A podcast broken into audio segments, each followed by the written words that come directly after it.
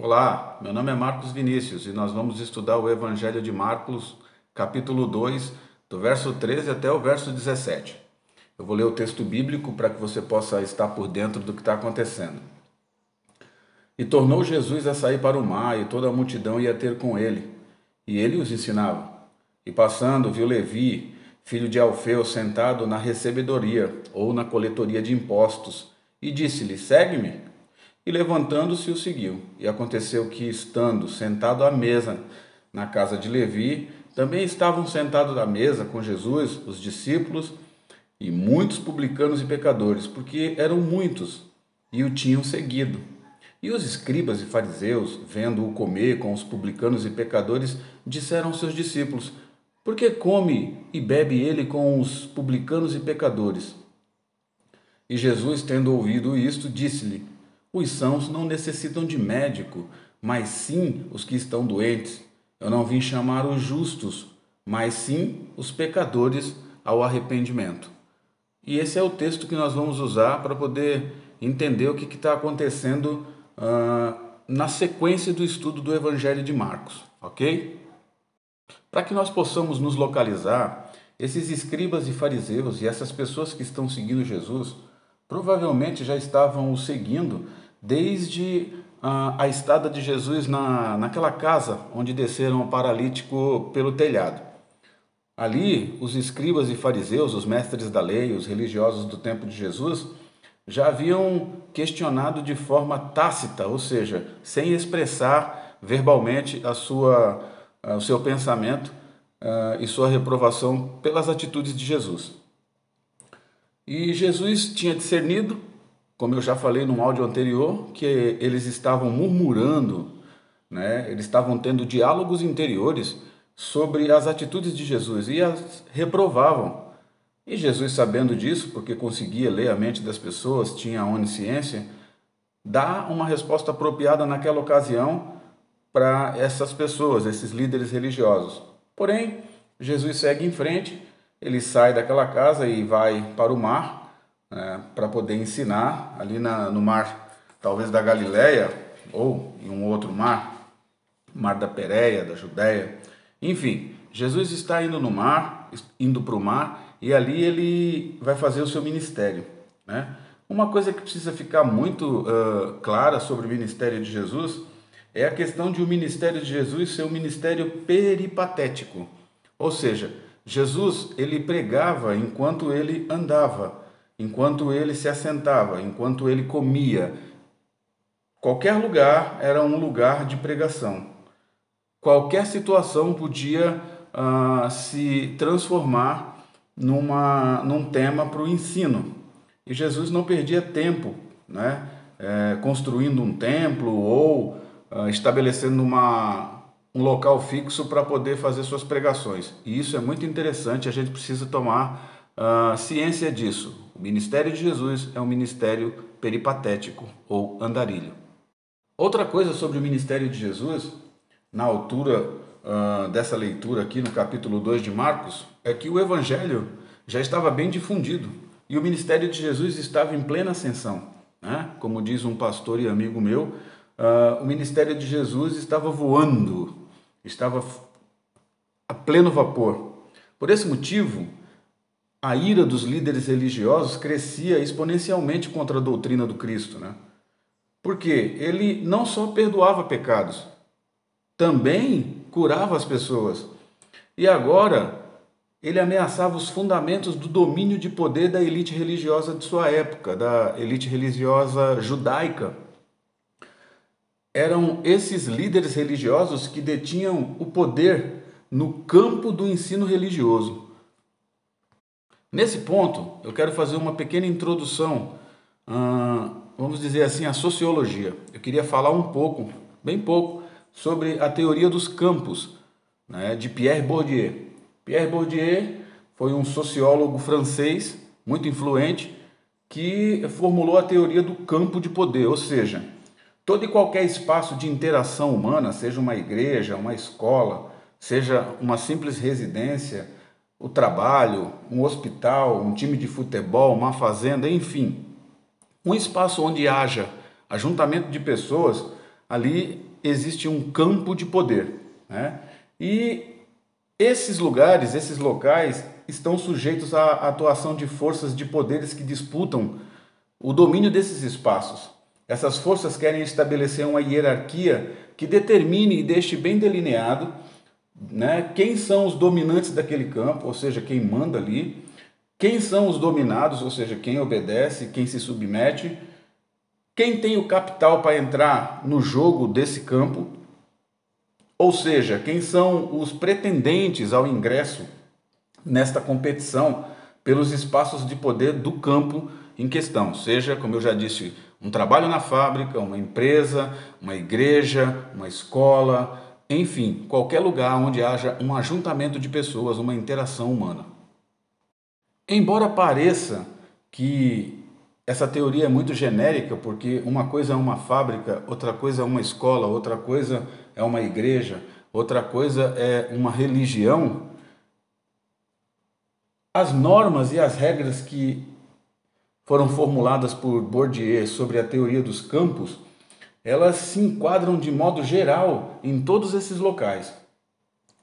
Ele diz que os jogadores precisam de alguns atributos e necessitam se empoderarem com recursos para poder entrar na disputa do poder, é? É, nessas esferas de poder, seja uma escola, um hospital, uma casa, uma fazenda, um trabalho, qualquer lugar onde tenha interação humana.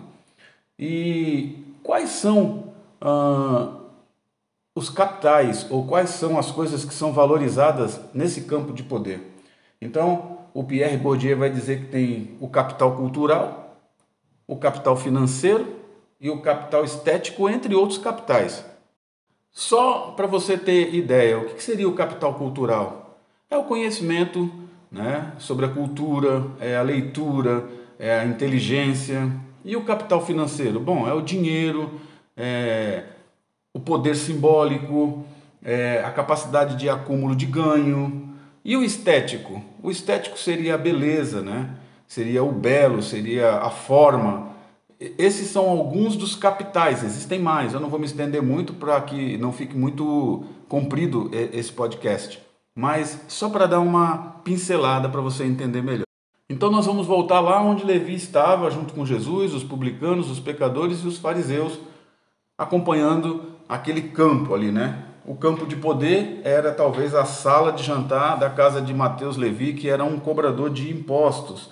Ele era um publicano, ele coletava impostos que o povo judeu, que estava subjugado ao Império Romano, devia pagar para o Império Romano, né? E esses coletores de impostos então arrecadavam os impostos do povo, retinham uma parte como seu salário e repassavam adiante o resto para o Império Romano ou para os designatários do Império Romano é, que tinham a incumbência de receber esses impostos. Os mestres da lei, eles já estavam há um tempo sondando as atitudes de Jesus e julgando no episódio anterior, eles estavam julgando de forma tácita, ou seja, através de diálogos interiores. A palavra que é usada na língua original, que escreveu o Novo Testamento, que é o grego, é a palavra dialogismos.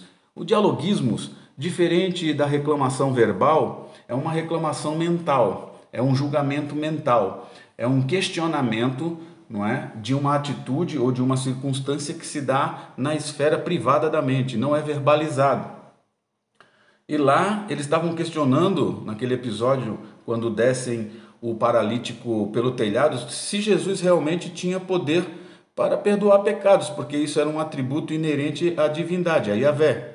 E Jesus, então, discernindo aquela frequência mental, aquela energia emanada pela mente daqueles homens, diz assim: Olha, é, por que, que vocês estão dialogando sobre se é ou não é, possível eu perdoar os pecados, se eu tenho ou não capacidade. Para que vocês saibam que eu tenho essa capacidade, eu vou além. Eu vou fazer o seguinte: eu vou, além de perdoar os pecados desse homem, eu vou dizer para ele levantar, pegar essa maca que servia de leito para ele e ir embora. Talvez assim vocês entendam que eu realmente tenho um poder celeste, que eu sou um enviado de Deus. O dialogismo, ao contrário da reclamação, ele tem por característica a não verbalização dos sentimentos que perturbam a mente. As reclamações, questionamentos, desafetos são mentalmente verbalizados. Por isso, é uma forma muito sutil e discreta de oposição, embora tenha um poder de destruição e violência muito grande. O Cristo, ele é onisciente e ele capta esses estímulos mentais. Ele é capaz de discernir a mente da pessoa e entender se ela está ali murmurando, reclamando, mesmo que de forma silenciosa, apenas nos seus pensamentos. E ele interage com essa forma de pensamento, né? E aqui fica a primeira dica. Uh, todos nós, se fizermos uma análise sincera, vamos ver que temos esse comportamento. O comportamento de criticar as coisas mentalmente, de reclamar mentalmente sem falar uma palavra. Porém, no episódio na casa de Levi, a coisa assume uma outra significância. Já não são mais diálogos interiores, são reclamações, só que não feitas diretamente à pessoa de Jesus. Os fariseus, mesmo estando ali perto de Jesus, próximos a Jesus, eles não chegam diante de Jesus e dizem assim: ó, vem cá, me diz aqui uma coisa, por que, que você está comendo com esse monte de gente que é pecador e publicano? Você não sabe que os coletores de impostos são pessoas que não agradam os judeus, principalmente os religiosos? Você não sabe que essas pessoas com quem você está comendo são pessoas pecadoras, pessoas que não têm ah, uma separação da sua vida do profano e do sagrado? Eles não estão nem aí para Deus? Por que, que você não come conosco? Essa era a pergunta que deveria ser feita e que talvez estava sendo feita de uma forma diferenciada, né? Por que, que ao invés de comer conosco, que somos líderes religiosos da época, dignatários de poder sentar com você e debater sobre a, a sua doutrina, aquilo que você está pretendendo fazer aqui, você vai comer com esses publicanos e pecadores?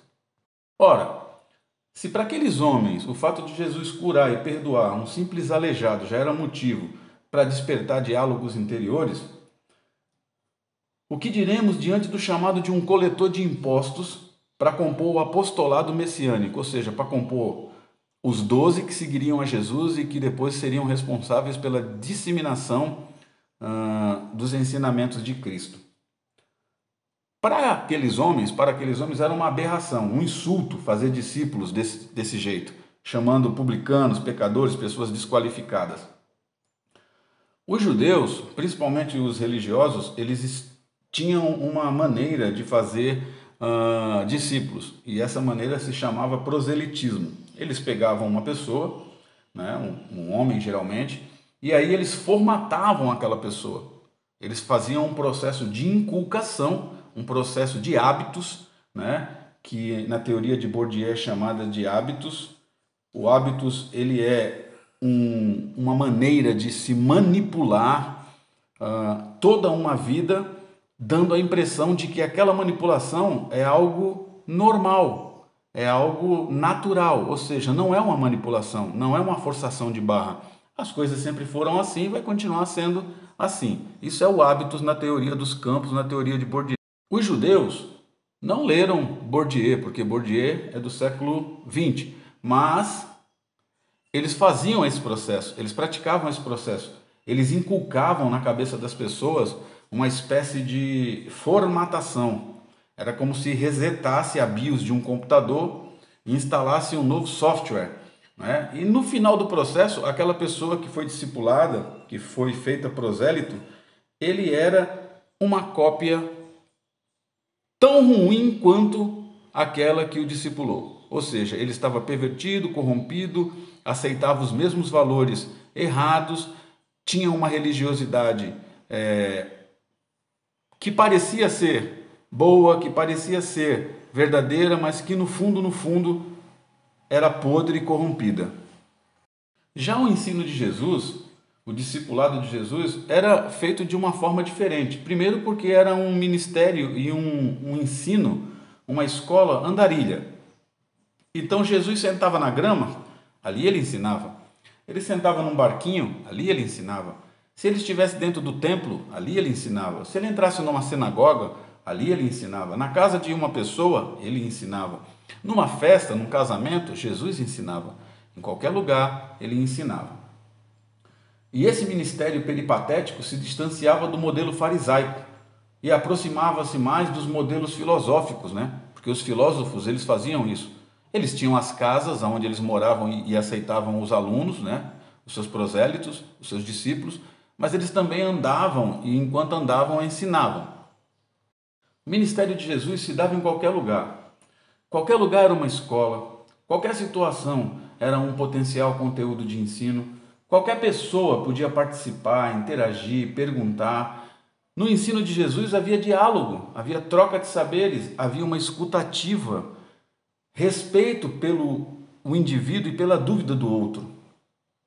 Tanto é assim que Jesus também aplicava o método de escolha dos seus discípulos enquanto ele andava não é? desenvolvendo seu ministério peripatético. O chamado que alcançou Levi foi inusitado, inesperado, improvável. Jesus estava passando diante da coletoria de impostos, viu lá um publicano e simplesmente o chamou. Não é? O Senhor Jesus não faz distinção, ele chama todos. E aqueles que o ouvem, vêm e seguem, e pronto, é assim que funciona. É fácil? Jamais. Jesus sabia disso, não é? E Levi em breve ia descobrir que esse chamado, embora fosse um chamado espontâneo, casual, que se deu ali naquele momento, ia custar muito para Levi e para todos os apóstolos. O texto mostra que Levi não só segue a Cristo, mas também oferece um jantar, talvez para comemorar o fato de um mestre tão importante como Jesus o escolher como discípulo. Né? E ali estavam aqueles convivas, né? A mesa era composta por párias da sociedade judaica. O, um leitor desatento não vai perceber, mas parece que essa atitude é, estava prejudicando muito o ministério de Jesus. E parece que Jesus não estava se dando conta, mas não é o caso, claro. Ele fazia isso sabendo das consequências e tinha orado 40 dias no deserto para tomar a decisão de escolher os homens que iriam compor o ministério do apostolado messiânico. Porém, olhando assim, fazendo uma leitura do texto, dá para ver que essas atitudes de Jesus diante dos escribas, dos fariseus, dos mestres da lei, dos sacerdotes e do sumo sacerdote, que era a nata do judaísmo, fazia com que o ministério de Jesus, embora fosse aplaudido pelo povo, fosse criticado e julgado um fiasco, um fracasso pelos líderes religiosos. E aqui cabe o motivo pelo qual eu coloquei é, a teoria dos campos de Bourdieu nessa, nessa pregação. Se Jesus tivesse lido Pierre Bourdieu, ele não cometeria esse erro. O campo religioso de poder tem suas regras, ele tem muitas regras. Tem os dominantes, tem os dominados, tem os pretendentes e, e excluídos, tem suas exigências e seus troféus. Porém, Jesus não se preocupava com o poder. Aliás, aqui para nós, tem uma palavra grega que define muito bem Jesus. Jesus era o Pantacratos, ou seja, ele era o Todo-Poderoso. E ele não dava carteirada, olha, eu sou o, o Todo-Poderoso. Não. Ele deixava que naturalmente as coisas fossem se desvelando, fossem aparecendo e o poder dele fosse crescendo e o ministério dele fosse crescendo. Ele não estava preocupado em dar carteirada como os escribas, os fariseus e os mestres da lei davam. Ele não se vestia com vestes distintivas que mostravam que aquelas pessoas eram separadas, eram líderes. Não. Jesus andava como uma pessoa comum no meio de pessoas comum, né? Jesus conquistava as pessoas pela palavra, pelo amor, pela graça. Ele não necessitava ameaçar, constranger, oprimir, impor. Era tudo muito simples. Vem e segue-me. Aqui, na altura dessa leitura e desse diálogo que nós estamos travando, cabe fazer um parênteses, né? Esse texto ele nos mostra uma perspicácia inimaginável do seu escritor. Os fariseus e os mestres da lei eles estavam bem próximos de Jesus, mas havia uma coisa que os distanciavam diametralmente, exponencialmente do Mestre Jesus. Levavam eles para milhas, quilômetros de distância, mesmo estando no mesmo local que Jesus, que era a questão do status quo. O que é o status quo?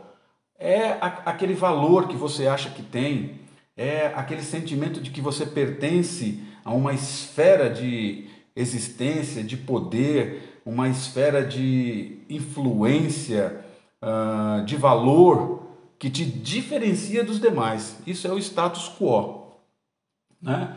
Então, eles estavam tão perto e ao mesmo tempo tão longe de Jesus que para poder saber, para poder se dirigir ao Cristo, eles tinham que usar os discípulos. E aí eles chamam os discípulos e dizem assim, ó, pergunta lá para o teu mestre, por que que ele come com publicanos e pecadores? Era isso que estava incomodando eles. Por que não conosco? Por que não no nosso templo? Por que não na nossa sinagoga? Por que não nos nossos espaços religiosos? Por que na casa de um publicano e pecador? Por que com homens pecadores e com homens que coletam impostos de forma arbitrária do povo judeu? Essa era a indignação. Por detrás desses questionamentos dos líderes eh, estavam justamente aquilo que são os diálogos interiores, né? ou seja, por que não conosco, religiosos, mas com eles? Né? Nós somos os autênticos representantes de Deus, da religião. Nós somos os dominadores do campo de poder chamado de religião aqui na terra da Palestina, aqui em Jerusalém. Somos os santos, os separados. E a palavra fariseu, ela tinha um significado de separado, aquele que era separado para servir a Deus. Era alguém que estava em contato com Deus, estava num, numa relação muito íntima com o divino. Jesus, sábio como é, ao invés de entrar nesse enredo de disputa de campo de poder, de quem manda aqui, quem manda lá, Jesus ele dá uma resposta, mas uma resposta totalmente inesperada, né?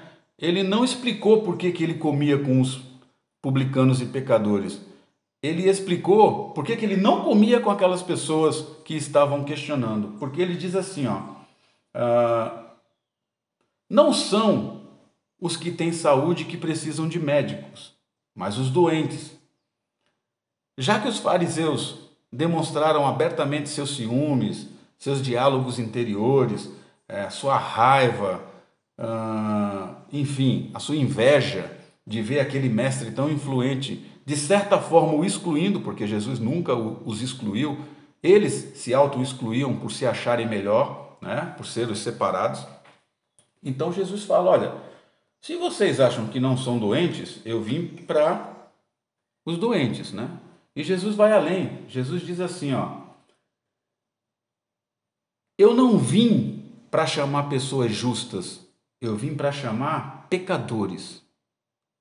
Lá no verso 17, Jesus diz isso com muita clareza. Por que que Jesus fala sobre justos e pecadores? Nós temos que entender que Jesus está usando duas palavras gregas diferentes. Uma é dikaios e a outra é hamartolos. Dikaios são os justos, hamartolos são os pecadores. Então Jesus está dizendo assim, ó, eu não vim chamar justos.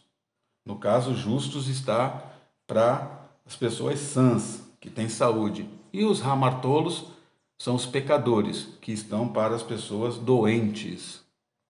No ouvido dos líderes religiosos, ah, essa resposta de Jesus foi uma bomba, porque eles se achavam de certa forma os justos, os corretos, os separados, os distintos.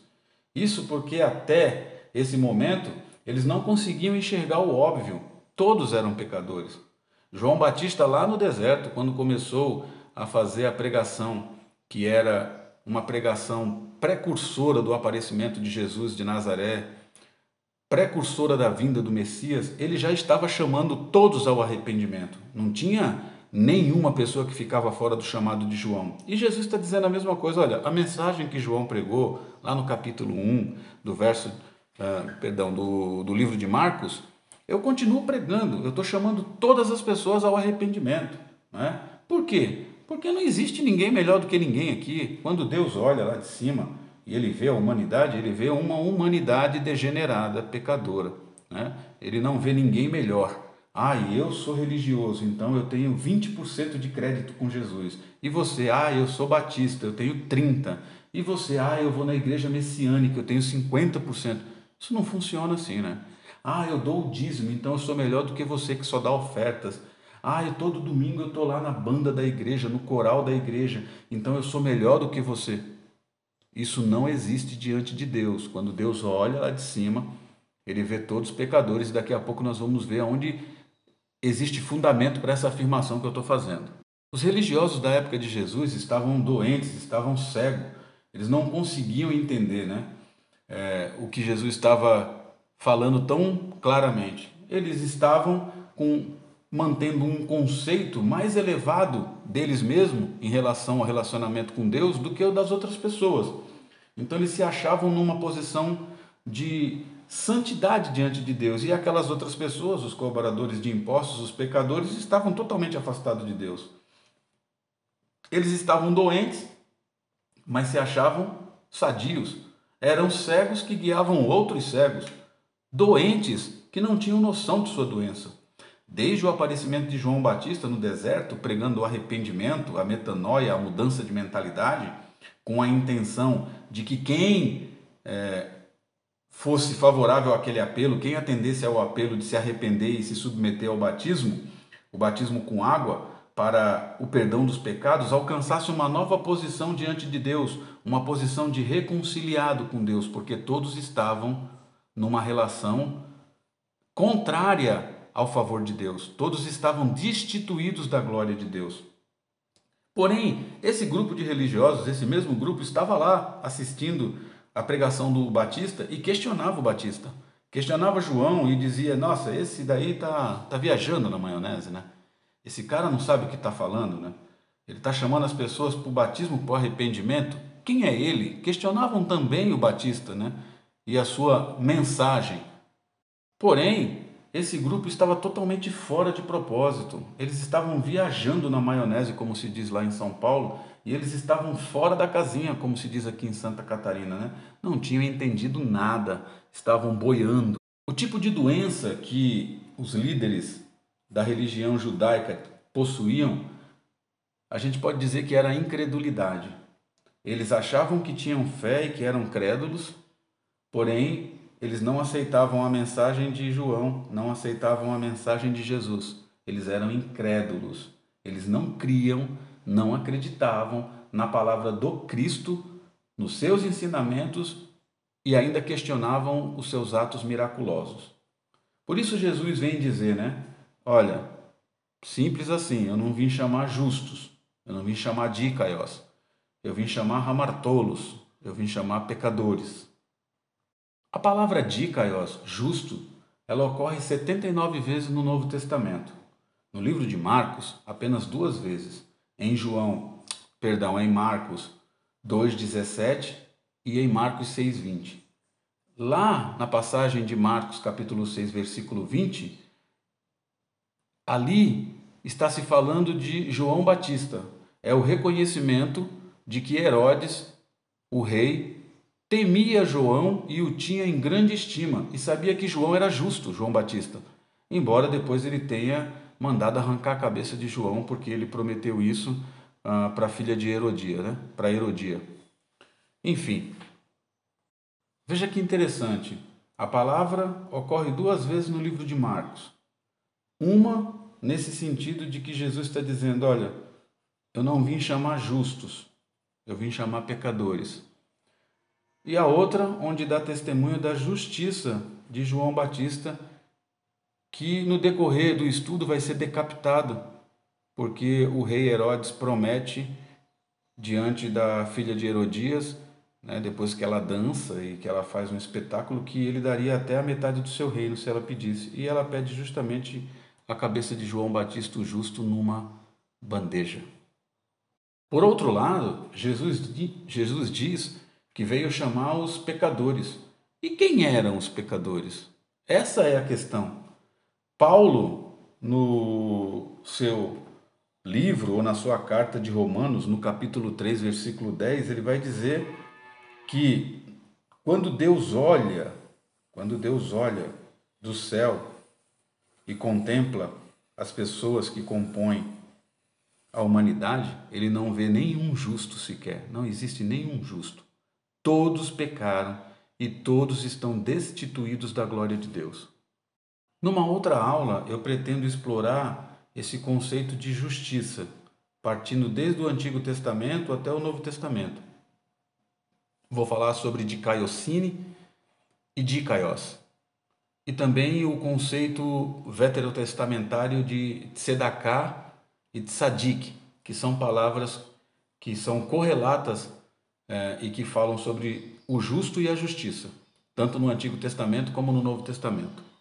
Porém, agora eu queria finalizar esse ensino, queria finalizar essa pregação, dizendo que o chamado de Jesus tem um alvo. Jesus não veio chamar os justos, ele veio chamar os pecadores. E esse permanece sendo o chamado de Jesus até hoje. Então, para nós que somos cristãos, que estamos querendo fazer a vontade de Deus, nós temos que tomar muito cuidado com as nossas mentalizações, com os nossos processos de diálogos interiores, com aquilo que nós julgamos ser uma pessoa justa, uma pessoa digna de receber o Evangelho. Ah, para aquele ali eu vou pregar o Evangelho porque provavelmente ele tem uma característica assim, dessa forma, e provavelmente ele vai aceitar o Evangelho mais fácil. Aquele outro ali talvez não, porque é ladrão, porque é bêbado, porque é, é profano, é prostituto ou então porque não se encaixa na minha visão religiosa de alguém que pode aceitar o Evangelho. Veja bem, isso é muito complicado para que nós façamos, porque nós não temos o discernimento que Jesus tem. Nós não conseguimos ver a mente, não conseguimos discernir entre o espírito e a alma, entre as juntas e as medulas. Nós não conseguimos penetrar dentro da mente humana e no coração humano. Então, quando nós estivermos orando e Deus colocar no nosso coração que nós devemos evangelizar essa ou aquela pessoa, não nos cabe julgar o estereótipo da pessoa, não nos cabe ver o exterior, o passado daquela pessoa ou o presente. Nós temos que enxergar que é possível para Jesus dizer para um paralítico: levanta e anda que é possível para Jesus pegar um homem do calibre de Paulo, que era um perseguidor da igreja, ferrenho, que queria matar e encarcerar todos os cristãos e transformar num apóstolo que escreveu um terço do Novo Testamento. Ou seja, se você pegar todo o Novo Testamento e dividi-lo em três, Paulo escreveu um terço desse conteúdo sozinho. Um homem que era perseguidor da igreja, um homem que queria matar os cristãos, um homem que não acreditava em Cristo, um homem que seguia exatamente o ensino dos escribas, dos fariseus e dos mestres da lei. Paulo era um improvável, assim como tantos outros. Assim como Levi, um coletor de impostos, era um improvável. Assim como Pedro era um pescador, um homem que tinha uma sede de vingança muito grande contra o Império Romano, Há teorias de que Pedro era um zelote, andava armado, tanto que no episódio do Getsemane ele decepa a orelha do soldado Malco. Então veja bem, eram pessoas improváveis. Não eram para ter sido, uh, perdão, para serem escolhidas por Cristo. Augusto Cury, que é um escritor moderno brasileiro, ele tem uma teoria muito interessante sobre os doze que Jesus escolheu. Ele falou que Jesus fez a pior escolha que alguém podia fazer para montar um grupo de discípulos, porque todos os discípulos de Jesus tinham problemas sérios de caráter, de comportamento, problemas com dinheiro, problemas com insegurança, problemas com segurança demais, com se acharem demais. Então, veja bem, nós que pretendemos levar a palavra de Deus, ser reflexo desse evangelho de Deus, temos que tomar cuidado para não julgar as pessoas. Lembrar que Jesus veio chamar pecadores, ele não veio chamar gente santa. Os santos, os religiosos, eles já tinham a justiça. Eles já tinham o seu senso de justiça própria. E essa justiça vinha dos homens que olhavam para eles e muitas vezes os admiravam, os reverenciavam, os tinham em grande estima. Mas Jesus via diferente. Jesus via em cada prostituta, em cada ladrão, em cada peca pecador, em cada pescador, em cada uh, guerrilheiro ou uh, em cada zelote, que era o grupo que queria tomar uh, de volta o poder da nação judaica das mãos de Roma, um possível apóstolo, um possível discípulo. Que hoje nós tenhamos então aprendido sobre como Jesus trabalha, como que Jesus pensa.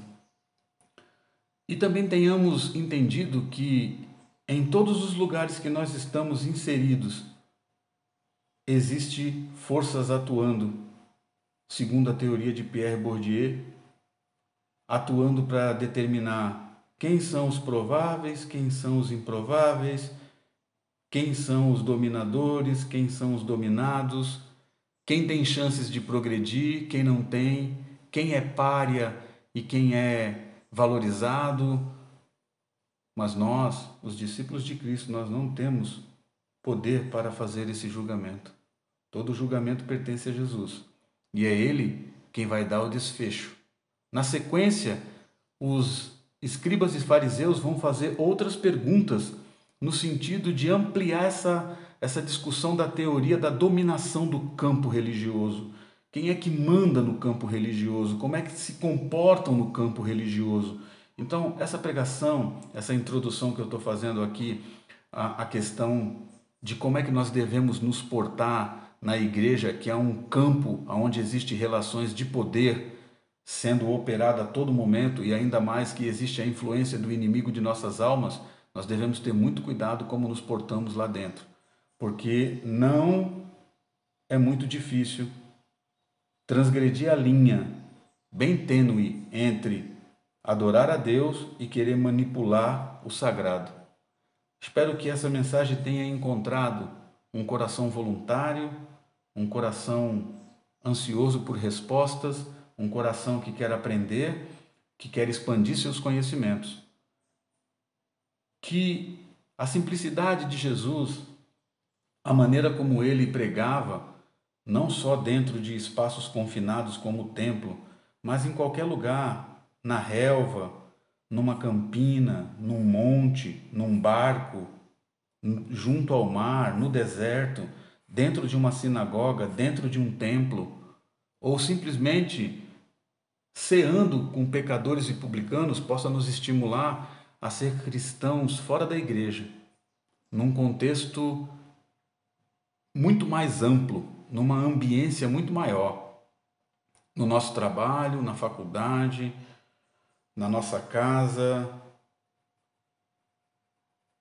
quando estamos com os amigos, no churrasco, durante o lazer, durante a nossa introspecção, durante nossos nossas reflexões mentais, que aí Cristo possa operar poderosamente para transformar a nossa vida e nos fazer como Ele, um evangelista peripatético, um discipulador peripatético, que aonde vai lança a boa semente da salvação. Que Deus abençoe você, que essa palavra frutifique no seu coração. Reparta isso com outros e peça para que esses outros repartam essa palavra com mais Deus te abençoe, te dê livramento, força, capacidade de mudança e que provoque uma mudança que seja de dentro para fora, não seja apenas estética, mas que venha do fundo da sua alma, do fundo do seu ser. E depois se exteriorize com ações, com uma maneira correta de ser. Em nome de Jesus. Amém.